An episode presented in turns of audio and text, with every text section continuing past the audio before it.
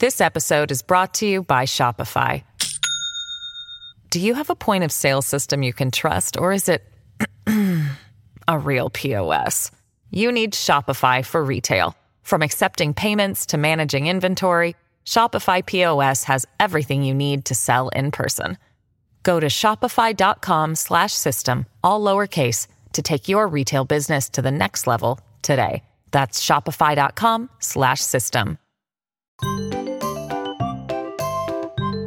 上泉雄一のエーナー MBS ラジオがお送りしています。時刻6時26分になります。ここからは石田英二さんでございます。おはようございます、はい、おはようございます。よろしくお願いしまます。まずはこちらのお話からです。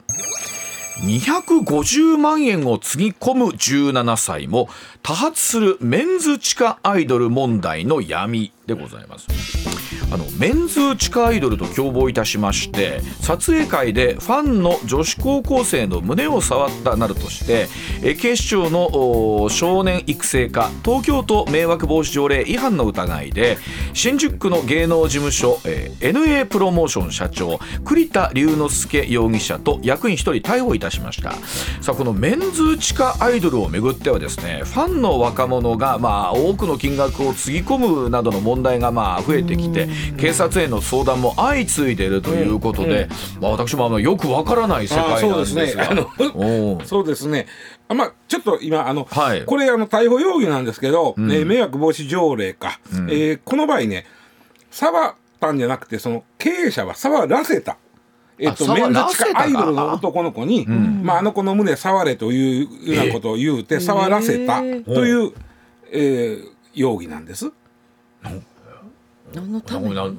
いやだからサービスやみたいなのちゃいまっか？サービス、うん。あそうか男性アイドルの方が女の子がファンなんだから、まあそのそうそうそうスキンシップという中でも。そうそうそうまあそんなことやっまあまあこれねなかなかね苦し紛れのまあただまあこれによっていろいろまあなんていうか今こんなことやってんのかということがね、世の中のにあからさまになっていくのはとってもいいことやなと思うんですが、あのー最初に断ったかなあかんのですけど、こういう悪いことするやつが全部じゃないですよ。まあそうね。メンズ地下アイドルだからってそれい。ろいろまともにやってるとこいっぱいあるわけで。で推し活ってさ、えーここまあ言いますね。何年かよう言いますよ、うん。でこの間もちょっとなんか読んでたらね、推し活した方が、あのボケ防止になんねんて。言いますよね。もう本当そうそうだと思います。それもありますし、お肌にもいい気があします。ならだって、はい。向川さんとか松川さんは、はい。えー韓国のアイドルの皆さんのスターさんの、うん。えーファンミーティング、はい、もう推し活にお金をついつぎ込む理由がわかりますもんはい、それで言うとその人らは地上で活動してるじゃないですか、うんうんうんこの人らはほんまに近いよ地下というかねなぜ地下アイドルっていうかとそういうことなんですけどうもともとがね地下アイドルの定義で難しいんですけども、うん。マスメディアの露出よりも、ライブとかを中心に活動するという、えーマイナーなアイドルといいますか別名インディーズアイドルとかね。ライブアイドルとか言うんですよ。確かにあの地下に降りてくライブ会場とかもあるそういんでうことなんですよ。あのそんなにそんなに地下のライブ会場って多いかと思いながら、はい。いやあのねやっぱりそもそもうばあちゃん言う通りで、このライブアイドルなんで、うん。えー大きなその事務所にも所属してない大きなレーベルにも加わってないみたいなことなんで、ライブを中心に活動するわけですね、でライブって音でかいじゃん、ん。でライそういうのできるところで音の問題があって、特に都会でははい。地下にあるんです。よ、それそれでそこで活動するから地下アイドルと言われたと言われてるでも皆さんようそういうね大手の人とかってのはテレビ、新聞含めて出てきますけど、よう見つけはりますね、そのそうですそうです。いう。それはすごい。ですよね。さあまあ今 YouTube とかあるからかな、おそらくそういうところから入ってきて、ん。でこの子かっこいいイケメンだと、うん。はい。あでやっぱりねテレビの番組からこう歌番組が減っていったのが1990年代ぐらいからなんですけどもそ,、ね。うん。れぐらいからその歌番組に出る機会がないということでだんだんその、えーまああこういう地下アイドル的なマイナーなアイドルがいっぱい出てきた、だってさ今でこそもうめちゃくちゃメジャーアイドルになったかもしれんけど AKB とかあー確かに。AKB48 元地下アイドルですよあれ。あの言うたら最初は7人しかお客さんがい。なかったそうとそうそうそうそうそうそう。かいうとこからですもんね。だからそのマスメディア出てへんライブ会場、あのーえっと秋葉原にあるでしょ、自分らの劇場みたいなのあるよねそこで、えーやってたみたいなのも含めてのそのライブ中心でやってたわけで、AKB だってもっとは地下アイドル今はもう地上出てますけど、そういうね。であの地下アイドルっていうのはそのお変な地下は地下なんだけど、いっぱいあるよ。いっぱい出てきたよ。で中にはメディアになっていくよっていうことでの、最初はねあの仮面女子やねんてああ聞いたことあるな。仮面女子なんかみんなお面つけてた。お面っていうかなん。かあれつけ顔見せてないで。歌って踊ってみたいな。あれぐらいからこうあそういういっぱい出てきてジャンルとして近い。そうそうそうそう。で問題と言いますか、まあ、えっと商法としては、まあ AKB 商法というのもございましたけど、いっぱい CD 買うたらいろいろ喋れるとか握手できるとか、握手ができるとかはい。まああれに近いもんでほ元来はアイライブがあってその後に特典会っていうのがあるね、なるほど特典会。はい。それは松川さんの方がご存知でしょ？いやもうだからそういうの選ばれし人というか、抽選で選ばれた人そうとそうそうそう。かななんか買ってグッズを買って。そうそうそうそう。人。でそこで例えばそのさっき言った地下アイドルの、まあ、女の子かな？たちがやってたのは、そのチェキを使うという。ああ写真撮る。写真一緒に写真撮る。並びますね私並びますね、はい。でそのチェキを1枚取るのに例えば1,000円とか2,000円ぐらいやったらまあまだしも、例えばそれがまあ1万円とかあったらまあそれもまあ頑張ろう、ん。頑張ろう、ん。ね？頑張ろうとなるやん、ところがその、まあ、1万円が限界かな。まあせ普通1,000円から2,000円ぐらいらしいです、うん。わかる。でそのチェキ券っていうのをいっぱい買えば買うほどええこええとこあるねっていう商法をやりだしたのがまあ男性版の方がそこでやりだしたわけ。なるほど。うん。で女の子版もやってるかもしれんけど女の子の場合は、チェキをくじになってんねん。チェキ券が、はあ。もしくはチェキのジャーッと出てきて後ろに当たりみたいなのが書いてあるかあなるほど。でその中で当たると例えば自分の持ってるもん一つにサインしてあげるとか、うんまあえっとファンの方としてみれば、うん。うん。それは少しでもね、うん。近づきになりたいレアなグッズ欲しいはありますからでね。あの一緒に写メ撮ってあげますと、そもそれくらいならまあ可愛いもんだわ、ん。これは、ん。でこれはまあ、まだある種の推し活の流れの一はい。つなんですよ、まあところがこのメンズ地下アイドルが出てきた時に、えーもちろん真面目にやってる人がほとんどなんですけど、中にはまあなんていうかな恋愛感情につけ込んでいろいろ大金をむしり取ろうとするう事務所というか輩が出てくるわけでございますよ。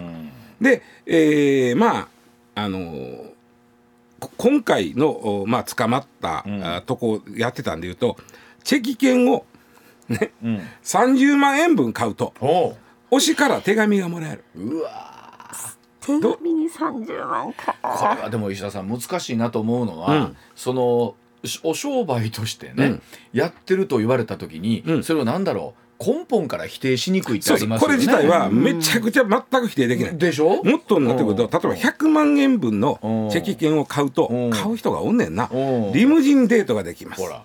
あもうそっちの方が頑張るかもしれない。あそうね。そうね。30万円の手紙やったら 一緒にほらこれは過ごす方が150万円分買えばディズニーデートができます。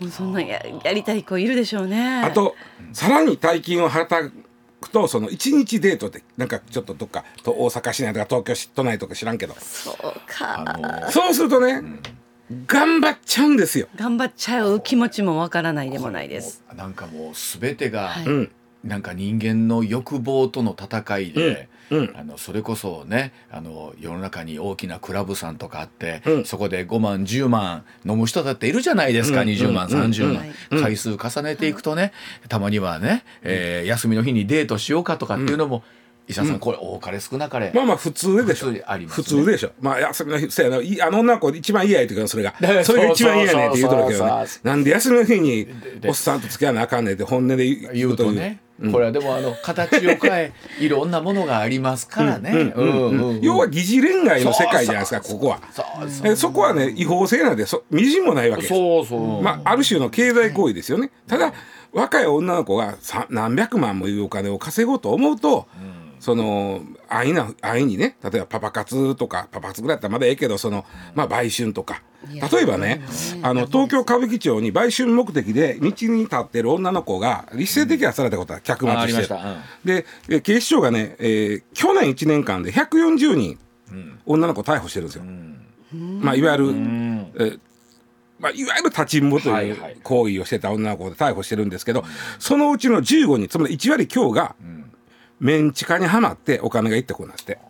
でもそれでいうとメンズ地下アイドルとね、あともう一個あったのはその時はほらホストにハマってっていうのがあったでいうそうそうそうそう。と仕組みはなんかあの？全く一緒。いける気がしますね。全く一緒、警察として困るのは、あのホストの場合同じ疑似恋愛の心理を、まあ、ある種煽って、まあ、大金を女の人に使わせるというのが同じですよね。ところがホストクラブというのは接待してますからそうですね。接待することは風営法が適用されるわけ、はいはい。例えば18歳未満の子をその店に入れちゃいかんわけです。風営法やから。うんうん。でもメンチカのライブっていうのはあくまでもライブなんで接待はしてへんわけですね。うん。そうですで接待してへん。まあ終わってからの特典で一緒にチェキ取ってる。それは接待じゃなくて。まあさファンサービス。サーサービスやって言われてまうとそうなんです。だから風営法適用できへんので、例えばそれこに未成年の子が行ってても別に何もできへんという警察としては何にもできへんので、今回そのファンサービスの一環なんでしょうか、あのそのお女の子に、まあ、推しの男の子が、あのまあ、女の子は推してる。男の子にちょっと胸触れみたいなのがあって、それはその子は OK かもしれんけど周りから見たら卑猥な確かに。行為になるわけ、周りの人間にとって卑猥な行為をしたということは軽犯ああと迷惑防止条例かい違反になるんでやったけども、まあそんなもんせいぜいまあまあおそらく起訴はやっても略式ぐらいです。あこれは本当難しいですね、あのいわゆる小行為としてね、まあ、その胸張るのもあれとして、うそこに女の子たちがお金をつぎ込むことを、なんか根本から否定できないというか、うん。もちろんその年齢のこととかね、それてめえで稼げる金額かも含めてなんですけど、あの確かにねその過剰なそのお金がいる世界なんだけども、いろんな事情を抱えてる女の子からしたら中には救われてる子もおるわけやなこれが。でむん警察にとって悩ましいのは、相手がなんかまあ法令違反なことをしてて、えーまあ捕まえようとした時に、被害者の女の子に協力してもらうのは無理だわけやん。うん。ところが、はい。その女の子はその推しの男の子と好きやから、ん。絶対協力せえへん。守るもん。ですよね。で石田さん言うようにその例えば松川さんとか向川さんね、はじめとしてファンミーティングに行くっていうだけでちょっと今週1週間頑張ろうとか、うんそうそうそうそうそう。ねそうですね、もうそれがね。活力となって、活力となって。そうそうそう。頑張ろうと言うたら悩んでる子たちもそのアイドルに会えるんだったらまた頑張ってそうそうそう。生きていこうということにつながるんだったら。そそこの線引きがめっちゃ難しくていな。警視庁がねこのあのメンズ地下アイドルに関しては、ビラまで作ってるんですよ、女の子に配ってるんですよね。どどどんなこと書いてあるえっとね、過剰な推し活で自分を見失見失わないでほしい、まあそうやな。まあそれは一言で言うとそういうことです。よそれはことやな今ここで言ってることは一言で言うとそういうことです。私にも言われてるのかと思いましたいや過剰な推し活やないわ、あの松川さんの場合はそういう意味ではその健康を保つにうん。ちょうどええぐらいのどいいぐらい支じゃないですか払いやろ、これがでも過剰になってくる気持ちもわからないでもないなと思うと。大人になってもね松川さん言う通り、自分の収入を超えてね、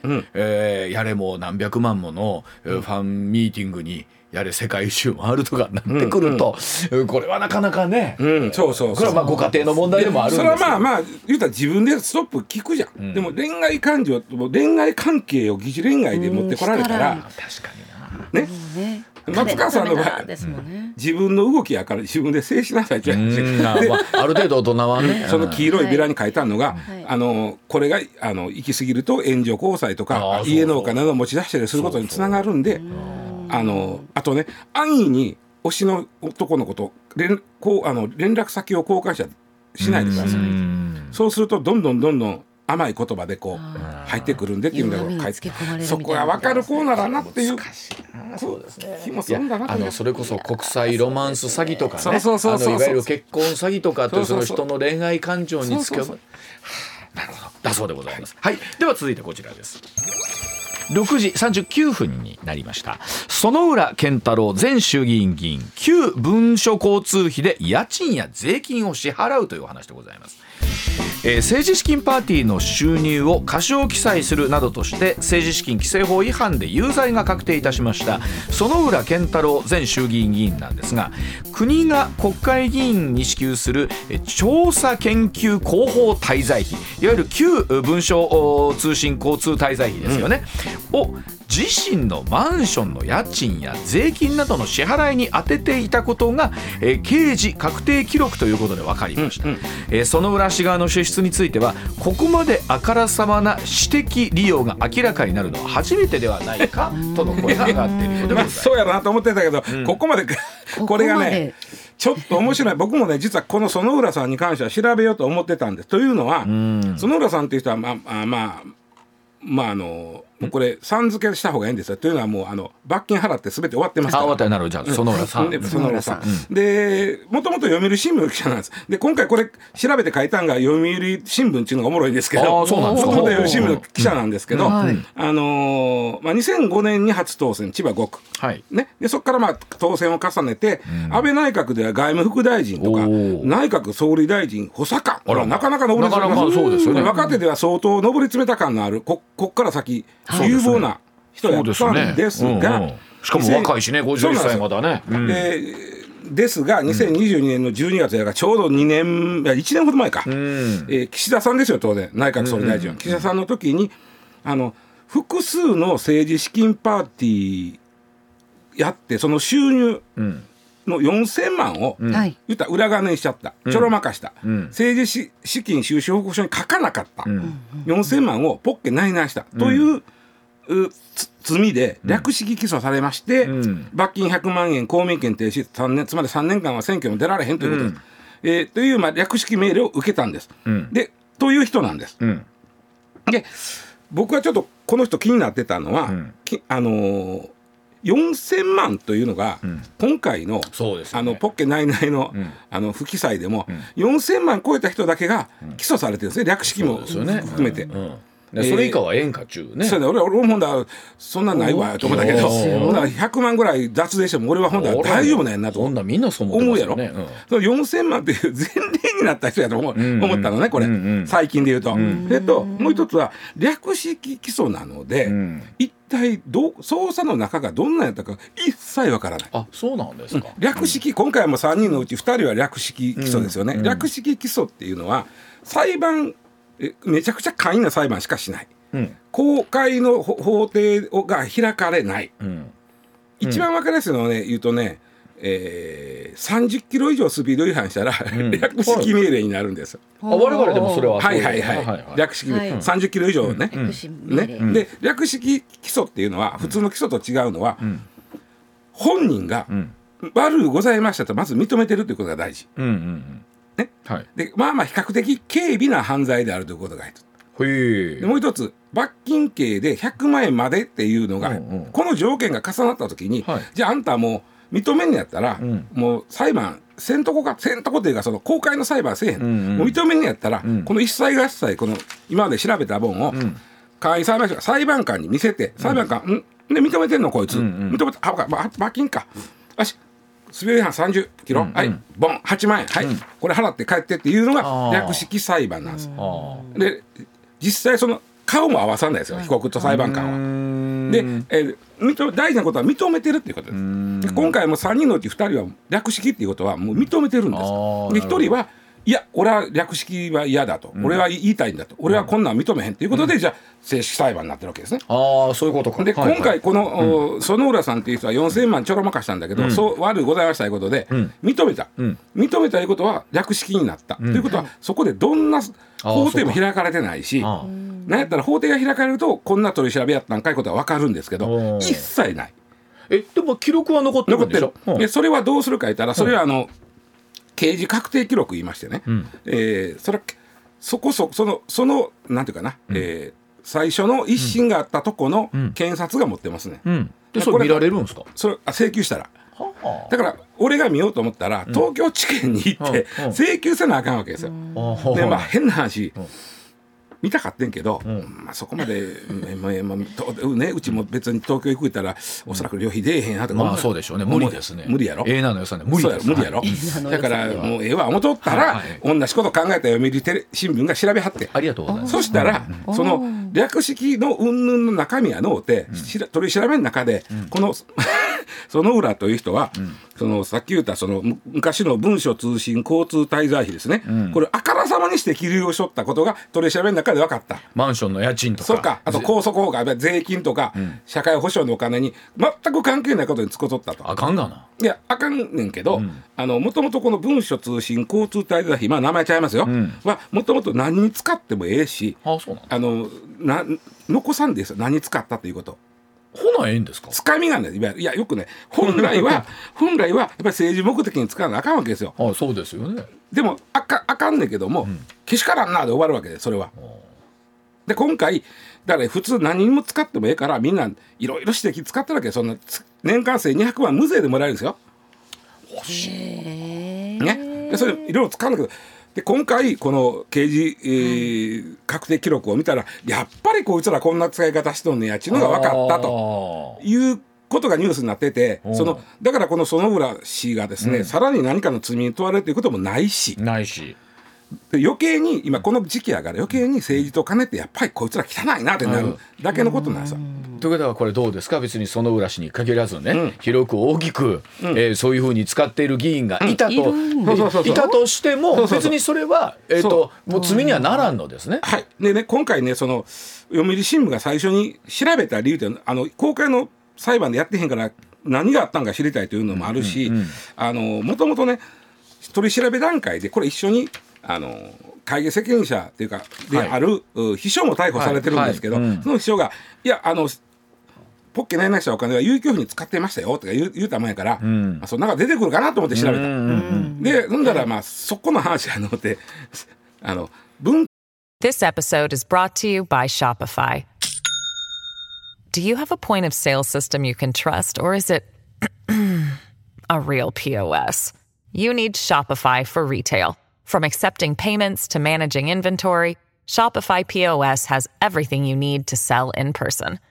Go to shopify.com slash system, all lowercase, to take your retail business to the next level today. That's shopify.com slash system. 通費の方がいろいろ上がってきた出てきたということなんです。でもあのそうやって思うとほんまに今石田さん言わはったように1200万無税でしょ？そう無税で入ってくるってことは、普通に1200万稼ごうと思ったらあれですよ。だからうん2000万ぐらい稼がないと1200万残らない。ふしゃでそれはだから給料以外にそこがあるわけやから。うん、でそれはそれで税金払って自分が住む全く関係ない自分が住むマンションの家賃政治とは関係ない。ほん？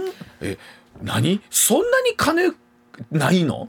いやだからそれで金がないって。いや分からん。わからんね。まあ、まあほんでちょっと、うん。まあほんでまあね。これがあったんで、はい。ちょっとまあ今の今の話にちょっとそうですね。行きたいんですけどね。では、はい、まずはこちらでございます。派閥は金人事と決別自民党の刷新案で全敗は盛らずという話でございます。えー22日政治刷新本部自民党の会合を党本部で開きまして中間取りまとめの腰となります論点というのを示しまして派閥による政治資金規正法違反を踏まえて派閥について、え政治資金パーティーや人事への関与を禁止して、まあ、真の政策集団になることを宣言した一方で、え派閥の全敗というものは、まあ、盛り込みませんでしたさあ自民党の信頼回復を掲げる、まあ、本部長の岸田総理との、えー思惑、今回の論点、えーこれ石田さんにまあ整理してもらおうと思います。あのーえっと、最えっと、す先えっと、先週の金曜日やったかな、言うたら派閥の役割っていうのがいくつかあって、はいはい。その中で一つはあー、まあ、同じ政策を、お心あの目指すもの、いろんな自民党でも分かれる議員議論が分かれることあるじゃないですか。夫婦別姓とかいろんな、まあそこで言ったらあの同じ目標に向かってこれを法律化していこうという集団。これが政策集団、はい。これは僕は全然仮面と僕もそれいいと思います。でこれいいです。あともう一つ結構大事なのが、うわちゃんが例えば今回、ま、もし選挙があって出て通った、右も左も分からへん永田町のこと、ん。全然分からへん、でうちの派閥入ったら手取り足取り教えたんでという教育機関、はい。まあ、これもいるっちゃ絶対いるよ、うん。絶対いるよ。無派閥でやるってなかなか大変。わかる。いやそうやと思いまですそこはいるね、でもう一つはお金を集金するための派閥と、おかお金を、うん配る。お金のための派閥、あとはそのポ人事トップが派閥のボスが一番偉い総理大臣になったら大臣の椅子が回ってくるぜ的なポストとしての派閥。この2つが問題であってはいはい。さっき言った政策と若手を育てるはやったらええねんと。もう僕そう思います。ほんまそう思います、ね、でお金に関しては今回、えー政治資金パーティーは派閥としてはやらないということ、派閥での政治資金パーティーは禁止するって言ってますけど、僕は政治資金パーティーを禁止するのは意味がないと思ってる。うん。うんっていうのはもともと政党交付金がそうです。出て出る代わりに、えー企業団体献金は献金はもうダメよって言うたのに、抜け穴作って企業団体献金彼らもらってます。ん。でさらにその企業団体献金あかんのやったらパーティーって儲けさせてってやってダブルでからトリプルで持っとるわけよ今、うん。1個でええの、ん。そしたらせめてパーティーはもう禁止にしたらええほんまそう思うわ。ところがこれ政党あごめんなさい。派閥のパーティーは禁止したところで後援会のパーティーはできるわけ。うん。ぽ後援会だって政治団体にすりゃいいわけやから、うん。あと上泉雄一君を励ます会をはい勝手に作ってそこを、えー総務省に政治団体ですと届けたらそこはパーティーできるわけ、それ届届けられるんですね。でもうなんぼでも。だから今回派閥を解消するっていうのはどういうことかというと、まあ、今回にあの安倍派二階派岸田派、はい。派閥解消するって言ってますけど、総務省に、あの政治団体として届けてるわけ。政治団体と届けてるから、そこには企業献金も受けれるし、はい。えー個人献金も受受けれるし、ん。えーパーティーもできる、ん。それはそこが政治団体なくしたらそれができなくなる、はい。それはすごく意味のあることなんですよ、はい。ただし今さっき言った個人的にパーティーできる抜け道は残ってます、でもそうでしょ？派閥としての集金マシンとしての役割はなくなります、ん。総務省に言うてもうこれ取り下げます、うん。政治団体でなくします。これは僕はまあまあまあまあようやってるわと思うんだけども、これ見とかんと、今までもそれをねやって、派閥解消言うといて、政策集団は残りました、そのうちしれっと派閥になってるの。なるん そうなりますよね普通に考えて。あんたあん時取り下げてんからもう二度ともうあの登録できへんでとはちゃうから。うん。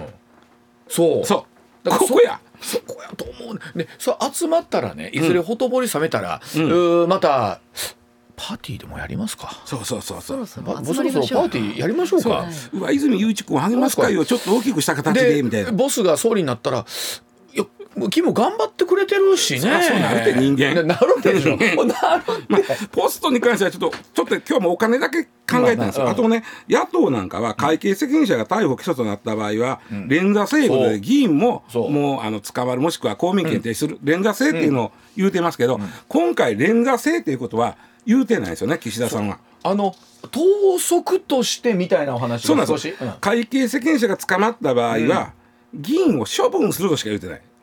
これ連座制やともう二度とせ選挙出られへんなんだけど、まあ 5, 5年ぐらいは、うんそうじゃないわけやんこれ。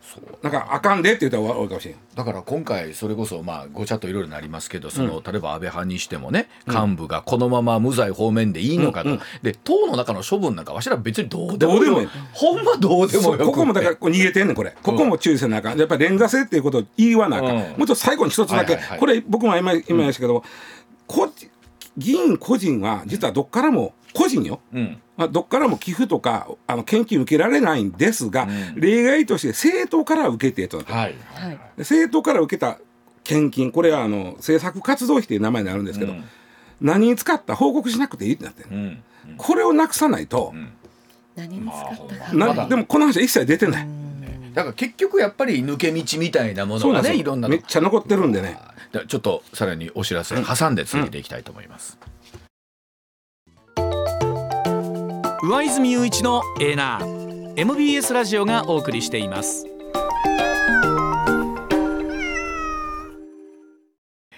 でも石田さん今回ね、うん。さっきの4000万って話ありましたけど、うん。昨日もお話ししたんですが言うてる間に確定申告の時期じゃなそでいうですかすよ。もうもうすぐですよ。でこれね3000万さ4000万いってない人が、今もう何もない状態でね、はい。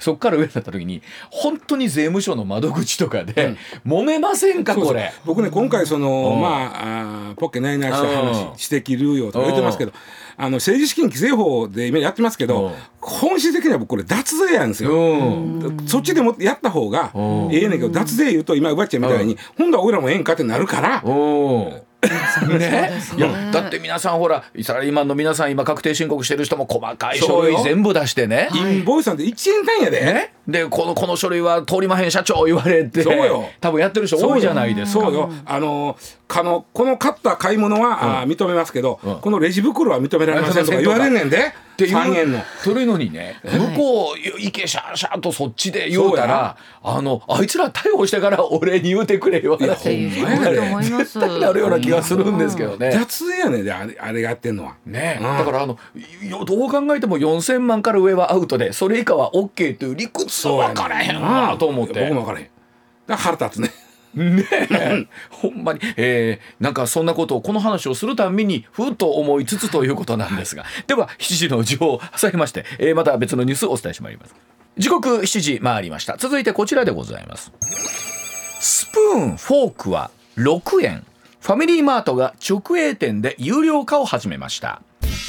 え大手コンビニエンスストアチェーンのファミリーマートなんですが今月29日から全国の直営店舗およそ100店でプラスチック製のスプーンやフォークストロー6品目の提供これ有料にしますと発表いたしました、まあ、この取り組みでですね年間およそ4トンのプラスチックが減るという見込みだそうなんですが、まあ、レジ袋の有料化は随分我々も慣れてきたなというところがあるわけなんですがこのおに続くプラスチック削減への試みさあこれはどんな風な動きになっていくのかというところ。えっとなあと面白いなと思うんですけどね、あのーまあ今のところ直営店だけなんで、えーほとんどはフランチャイズなんで、あの皆さんの近所がどっちか分かりませんから、えーいやこれえーストロー4円ですよとかあそうか。フォーク6円ですよっていやそあの店言うたけどこっちの店言えへんのとか。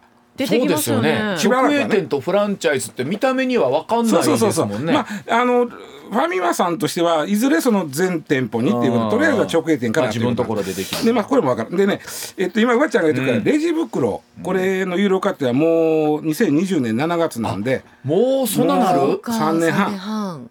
あもうそんななりますか？うん。今やねコンビニでの辞退率は7割やって。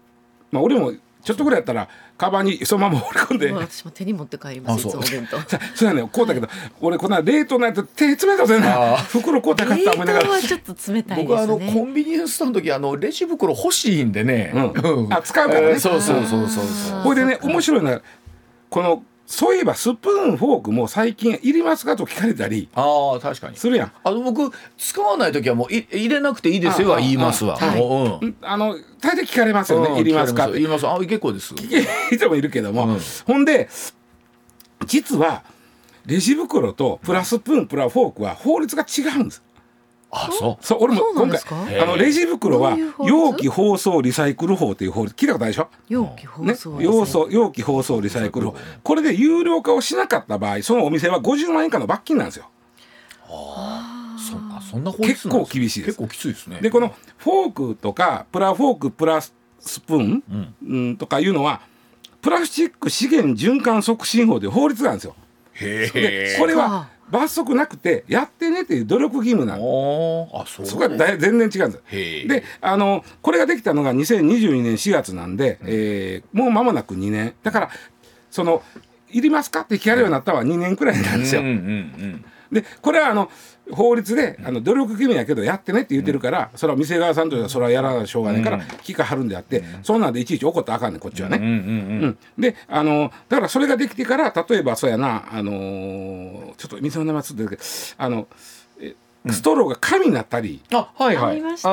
ね。あの今でもあるでしょ？コーヒーのチェーン店さんとかでねやってますよね。うんであとあの例えばファミマさんとかもそうやったと思うんだけどあのフォークが、あの持つとこが穴開いててちょっとその軽量化されてる？わかる？わかる？プラの使われ具合がうん。少ないという。それも法律でプラを減らしましょう。あのね禁止してる国っていうのは例えばインドなんかは、ん。あの絶対か厳格に禁止なんですよ。ああそうですか。い意外って怒られるけど意外やろ、うん。あんだけ人多いのに、うん。ところが日本は減らす減らしてリサイクルしようということなんです、ん。だから禁止までいけへんね、うん。プラフォークとかを、うんうんうん。減らしてリサイクルしましょうなんで、趣旨としてはそのフォーフォークの穴開けるっていうのは趣旨に沿っとうわけ、あとほらビジネスホテル泊まったらさ、今まで部屋にあったんが、フロントの横でフロント確かに。あそうですよね。いる分だけ持ってってくださいよと、シャワーキャップとそうかねそうそう。そう、ん。あれもその非常にあの減らしましょうとい確かうに。歯ブラシそういう法律なんですね。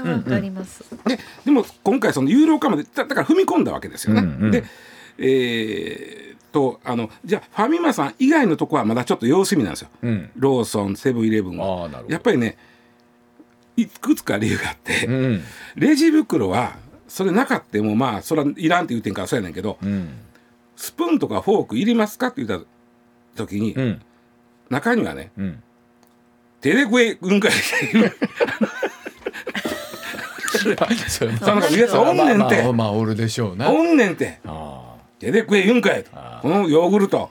指でこう食うんかいあの全員が全員持って帰って家で食べるわけはないですもんね。そうそうそうそうその場でイートインで食べる人とかもいてありますもんでね。聞いてる方も、もうしょうがない法律の趣旨に沿って言うてんのにバイトの子いじめてもしゃあないけど。まだ聞いてるだけありがたいですそうや聞かずにそのまんまやったらいや何も入ってないってことが出てお金くるでしょ？6円ですよとか言った時に、6円いんのかい、いります、手で食え言うんかいってなったのが 怖い。あの確かにあの駅弁とかはもうセットになって売ってるじゃないですか、うんうんあの蓋の裏にくっついてるとかね、うん。ヨーグルトとかでもものによっちゃ上にペタッとついてるのもあんのかな、想像してしまうんだけど、あの法律の趣旨から言うと割り箸とか竹箸は無料なんです確かになるほどねだからあの例えばレジの人が例えばスパゲッティうんフォークでフォークはお金いりますけど、あのこれは箸箸で。で食べるんやったらそれやったらそれでええわってなるけど。スパゲッティフォークはまだ箸でいけますからね。ヨーグルト箸で食うヨーグルトはツルツルするやろな。聞かれないで何も入ってないよりマシかも。とりあえず割り箸でよ箸入っとんのこれみたいな。あとレジの人が非常にそそうだ。結局困んのは現場のね、ん。あの最前線立ってる人で。そうそうだからね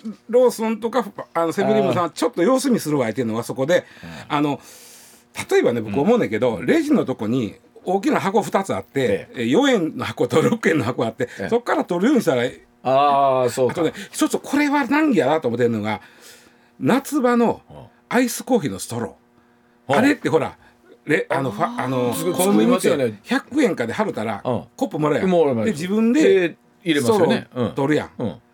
あれマドラーは最近木やけどストローはストローやろ？紙やのって、はいそうですね。うん。であれをいやストロー使うんやったら104円ですってなった時に、ん。うん。もうアイスコーヒーいいか。はそうですね。でもガブ飲みしたら？あそうそうそう。あれちょっとこぼれやすいのよ口ね手のものがいいんじゃないですか。またそれが揉めんのが嫌でちょっと様子見してはるうーとこもあるという、まあ、それは考えたらどこまでがタダでね、どこまでがサービスで、まあ、そこに環境の問題含めてたら、そうなんですよ。もう結局導入機は揉めるんですよね。で混乱するね。レジの前にそれこそフォークスプーンをそうそうそう。置いてあとあのドレッシング？うん絶対忘れるんですよサラダの時。あー買うの忘れじゃあちょっと忘れちゃいけないものをそこに お金払いかかかりますけど置いといていただけると。そう僕それが一番いいと思うね確かにな、うん。あのサラダはあのドレッシングは別売りですと書いてるとこも結構あるじゃないですか。だからもう今度またそのそれをねえー忘れパスタのところにもフォークは別売りですと。そうそうそう。サラダなあれうん買うて持って帰ったら俺青虫か俺はもそもそ食べてる時あるんで さ何もないなと思いながら。あるよねもしもしね確かに、まあの、ダイエットにはいいと思うからね。そうですね。はい。上泉雄一のエーナー MBS ラジオがお送りしています。時刻6時19分回りました。このコーナーお送りしましょう。取れたてピックアップニュース。こだわりの朝どれニュースをご紹介。まずは国内の話題から。はい23日午前10時ごろさいたま市中央区で架線トラブルが起き東北上越北陸の各新幹線が停電で止まりました。はい。合計283本が運休し16本が遅れ、うん。およそ12万人に影響が出たとみられています、はい。JR 東日本が復旧を進め今日の始発から一部を除き全線で運転を再開する見通しです。あのこれをね点検されている方が関連をなさったという方がいらっしゃるということなんで本当にそちらの方も、えー心配ですよね。ね。はい。続いては国内の話題です。能登半島地震で自宅が損壊して住めなくなった被災者向けに石川県は23日仮設住宅の建設や賃貸住宅を借り上げるみなし仮設住宅の確保などにより3月末までに住宅およそ1万4000戸を提供できる見通しが立ったと発表しました23日23日現在学校などの避難所で暮らす人はおよそ1万2000人に上り旅館などへ二次避難した人も3000人を超えていて県は避難所での生活を解消するため住宅確保を急ぐ方針です。やはりこの仮設を含めてなんですけれども、住むところがとりあえずはその確保できるっていうだけでも全然ね違うと思いますしそれでもまだまだねその数というのは追いつかないところもありますので、まあもちろん行政の方も一刻も早くね提供したいと思いもあるでしょうけれどもね。はい。続いても国内の話題です損害保険大手の損保ホールディングスの経営トップを務める桜田健吾グループ CEO が今年3月末で退任する方向で調整していることが分かりました、ビッグモーターによる保険金の不正請求問題をめぐり金融庁はこの会社と子会社の損害保険ジャパンに近く業務改善命令を出す方針でこうした点も踏まえた対応とみられています、まあ、我々普通に自動車とか乗ってると損害保険ね入るわけなんですけれども、そこの信頼を根本からね揺るがした出来事でしたからね。はい続いては政治の話題です。自民党の派閥の政治資金パーティーをめぐる事件を受けて岸田派は岸田総理大臣の意向を踏まえ解散することを正式に決めました。岸田派は23日都内の派閥の事務所で臨時の会合を開きました。冒頭事務総長を務める根本元厚生労働大臣は岸田総理大臣から解散の相談を受けた時政治への信頼回復に向けた覚悟を感じ了解したと述べました、うん66年の歴史に幕を下ろす形結果となりました、まあ、この派閥が解消したからすべてのものが、ね、解決するわけでもなく、ね、まあ、とはいえ皆さんも言われてる通りまたしばらくしたら何らかの形で復活をするんだろうなということもありますしね、まあ、この辺りのお話また石田さんに深掘りでお話聞いていきたいと思います。続いての話題です。23日の東京株式市場でトヨタ自動車の株式時価総額が48兆7981億円となり NTT がバブル期の1987年に記録した時価総額をおよそ37年ぶりに上回り、うん、日本企業の歴代最大を更新しました、まあ、あ年初からですねこのトヨタに限らず株式市場好調で、ね、まあ、バブル期の最高値の3万8900円をですね、うん、もういよいよ超えてくるかというところを考えるとこれもまあそういうことだろうし、まあ、もっと言うと37年間逆に破られてなかったということの方がねね、えー、ということだと思います。さあさあ日本経済今後どうなっていくのかというところだと思います。続いてはスポーツの話題です。プロ野球阪神タイガースの原口文人内野手が23日自身の X を更新し2019年1月に手術を受けた大腸がんが完治したことを報告しました、ねはい、皆様からの温かいご声援と関係者の方々の支えのおかげで歩むことができた5年間です。本当にありがとうございましたと喜び家族と過ごせる野球ができる毎日に感謝をしながら今年も全力でプレーしますとさらなる飛躍を誓いました。いやこれは本当に同じく苦しんでらっしゃる方にとってみればすごい大きな勇気だと思いますし、で原口さんおっしゃる通りですねこのなんだろう本当に日常を過ごせることの幸せっていうのを特にご病気なさるとよりお感じになるだろうなというところ。あの実際ねご自身も啓蒙活動もやってらっしゃいますし本当にあの多くの方に勇気を与えていると思います。最後の話題はこちらですアメリカのアカデミー賞を主催する映画芸術科学アカデミーは23日第 96, 96回のノミネートを発表しました、はい、日本の作品からはゴジラ生誕70周年記念映画、うん、ゴジラマイナスワン、はい、視覚効果賞、はい、宮崎駿監督の君たちはどう生きるかが長編アニメ長編アニメーション映画賞、はい、役所広司さんの主演映画「パーフェクト・デイズ」が国際長編映画賞にノミネートされました。これすごいですね。3つの作品がそれぞれでラン、ね、ノミネートされているということですから、はい、3つとも、えー、取るかもしれませんし。取ってほしい。楽しみ。はい。上泉雄一のエーナー MBS ラジオがお送りしています